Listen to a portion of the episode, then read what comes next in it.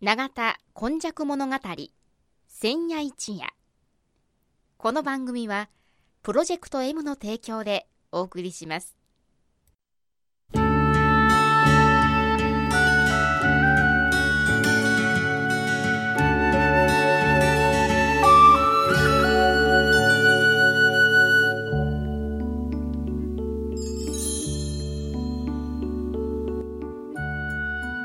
神戸は港があることで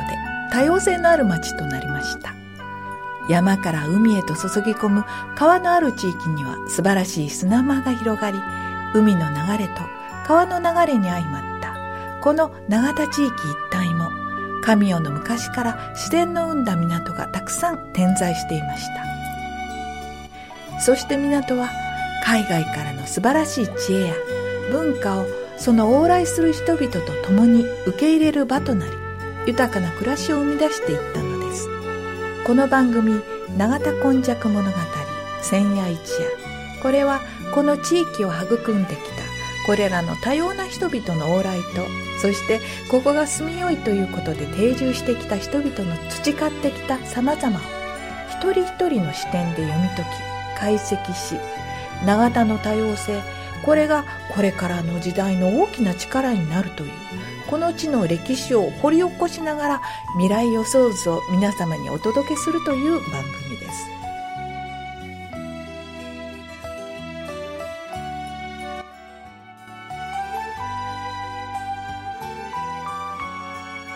今日もこの番組の時間がやってまいりました。司会進行はいつものように FMYY のキムチ焼きそして124夜目はこの方です。長田に住んで74年和田寛治と申します、はい。さて今日はどういうお話でしょうか？えー、と今日はね大学生とのお付き合いということでね。あらあら。あのー放送の11月頃はねだんだん来年の話、はい。鬼が笑わんぐらいの来年の話をして私たちにとっては1月17日のは大切な日でそこはね今はもう大学生のおかげですというような感じで、まああの常盤大学って我々長谷近くにある大学生。あのまあ高校生も含めてですけども、はい。随分当日お手伝いしてくれるとか、あの県立兵庫大学、はい。兵庫県立大学の学生団、ブリッジーさんは、あのもう11月じゃなしにもう7月あたりから、準備段階からもう実行委員会に参加して参ますよね。加してくれてますんでね、はいはいあの大学生の力がすごいなと、で私も学生だった時代があって もう50年の記念大会を終えるぐらいのあれで、つい1週間ほど前もあの同期の友人とおったんですけども、みんなええおじいちゃんで、大学生とはお付き合いしてない人の方が多くてね。ね私なんかかなりその1月17日の行事通じてそういう大学生とお付き合いできる大学生どころか3歳4歳。まあそれも含めての話だけども ちょっと大学に限って言うてもね、はい。やっぱりちょっと時代変わってきたなということと、あの、最近はね、あの、経団連なんかが、あの、もう就職の試験の縛りはフリーで、いつでもできるわ、いう欧米型のね、はいる時に自分の行きたい企業に入って面接するみたいなことに変わりつつあるんで、個人というものが非常になんか大学生としても、我々の重要になってきて、我々の時代はね、まだ、私は後から話さ、聞くんだけども、ゼミの先生が就職先をね、お前ここ行けって、行ける、行行ったらもうそれだけでええんや、というようなな、ええ良き時代だったりして、学校がもうある枠は、なんか先輩後輩とか、あの学校の実績なんかでやってたけども、今、まあ、極端の前になんか AI が面接するとかいうような 時代になって、みんな見透かされてしまう。いやいや、私、クラブで大活躍してるから、企業でもその勢いでいけると思いますみたいな単純な発想じゃなしに、非常に特色があって、方向性も決めとかなあかんかなというようなお付き合いの中でね、大学生感じるわけですよ。で、私は、あの、60歳ぐらい、えっ、ー、と、2004年かな、あの、退職、定年退職して、すぐになんか学校、大学のね、大阪の大学の、あの、学校の先生のパテントを企業に作って、うん、使ってもらういう仕事を7年ぐらいしたんですよ。そうなんですか。その中でも今思えばね、うん、近畿大学もありまして、まあもちろん阪大なんか、何回いう言い方したけど、阪大もありましたけども、えっ、と、阪大はオーソドックスな学校だったけど、はいえー、近畿大学はもうその頃からね、もう、はいもうマグロも。なかなかユニークなところですよね。はい、マグロの養殖はね、もうだかなり大々的にやってて、私の入ったところは。餌をどないの特許で取ってましたわ。で、あの、近畿大学は病院も大きな病院がありましたね。あの、先生がエイズにかからない薬を研究してましたりね。あのそれからもう一つ、最近ややっと日の目を浴びてきたのは、バイオコークスでね、あの木のもっぺんからね、あの別に経年で地中にずっと埋めておかなきゃいけない。圧縮をかけていたら、コークスになるいう。あの、ことをね、つい去年ぐらいかな、その先生の研究がね、実用化されるのを見て、やっぱりね、少し実用的な部分に入ってるところの方が、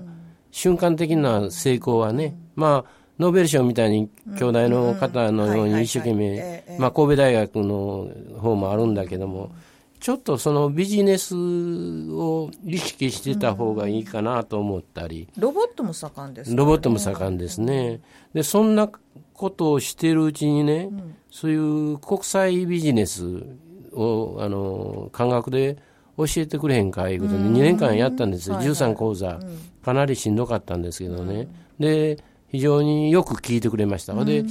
ものすごい僕、あの、大学生いうのは優秀だなと思うが、私が教えて、あの、メモして渡した項目とか以上にね、自分たちでの違う視点で気がついてというので、だから、なんか、100のことを教えて100伝えるんじゃなしに、80のことでも120にして返してくれるいうのが大学かなというようなところで思ったんだけども100人200人ぐらいの生徒をね前で話するのもかなり大変なことだけども実際ゼミみたいにね10人もいない56人のところでやる授業の方がいいんで例えば最近はもう街歩きなんかも非常に頼まれたりするんだけども、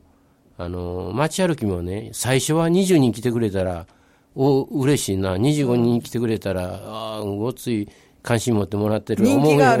思うんやけど、最近は6、7人ぐらいの方が話して伝わってやり取りもできて、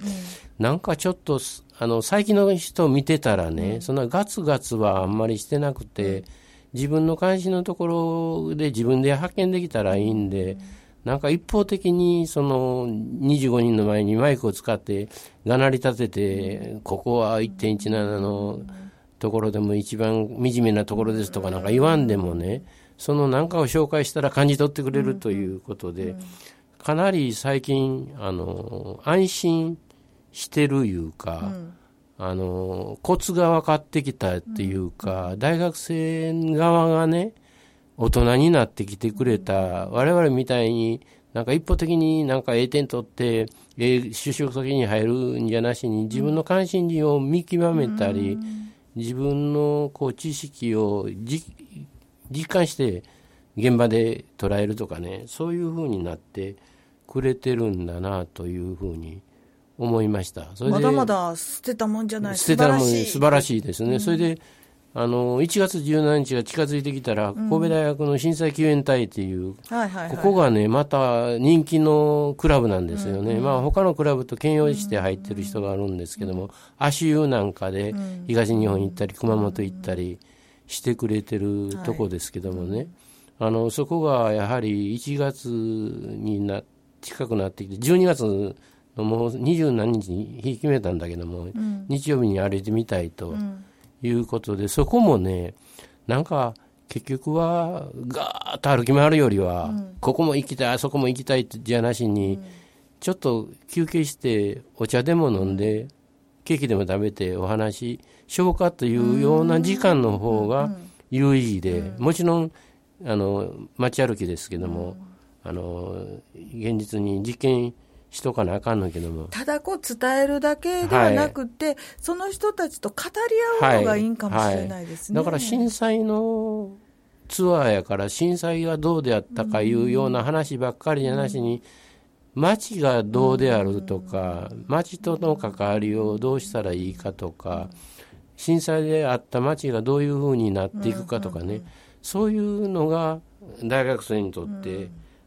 大切かなと。これからの時代の人ですしね。えー、それで歩いてたらね、永田の近辺はまあ知った人多くなってきてますからね。非常にあのなんか話しかけてくれる人が多いんですよね。そういう人とお話しするのもね、立ち話、ね、立ち話するのにもなんかこう伝わるもんが。うん、どっから来たん？はいはいはい。そんなんでね、うん、で、もう一つはそういう人たちの大学生に対する期待とか、うん、若い人に対する。それを伝えるのもいいですね。うん、期待がね、やっぱあるんですよね。頑張ってなかったらよろしゅう頼むわなとかね。やっぱりそれは非常にいいことだなと。まあ小学校、中学校、高校生ともお付き合いするけども、大学の方は社会人一歩手前やから、やっぱり当座はあなたたち頼りなんよというのがあるんとね、まあ、歩いてたら、なんか、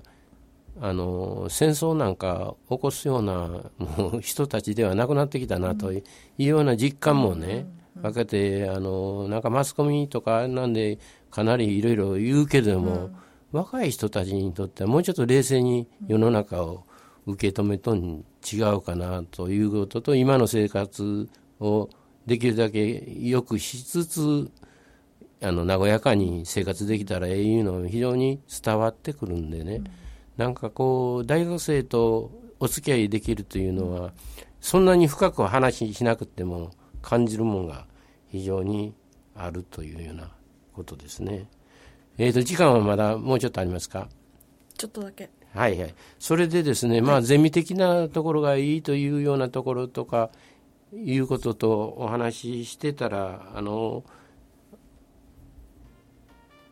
どう言うたらいいかな、あの、若い人たちの持ってる感性とかいうのとね、それで歩いていて長田にね、中心に歩くんだけども、うん、少し若い人も増えてきたなと。そうですね、うん、ちょっと増えてきたなと。特に新長田あたり増えてきたなということでねケミカルリアクションっていうんか分からんけどもなんか若い人が若い人のところに行くだけでねなんかまだ火花が散ってね、まあ、穏やかな火花ですけどもあのなんか活気が出てくるんちゃうかなというような気がしては今度の1月17日に向けての神戸大学の審査救援隊のお話とか県立大学のブリッジに対してのお願いとか協力のお願いとかねちょっと違う側面でもちょっととっかかりをつけていきたいなと思ったりしてねあの非常に楽しみなあのことになってるけどもこちらの体力が 本当に脚力やな ついていけるかどうかだけがポイントなんでちょっと励みにはなるし頭もクリアにしとかないと。はい、はい、えー、今昔物語というのはやはりあの昔をたどりながらこれから今そ、ね,、してその先ですので、うん、これは人間としての付き合いも非常に深いのかもしれません、はい、えー、今日お話しいただいたのはこの方です。永田に住んで74年和田勘でした。では来週もまたお楽しみにしていてください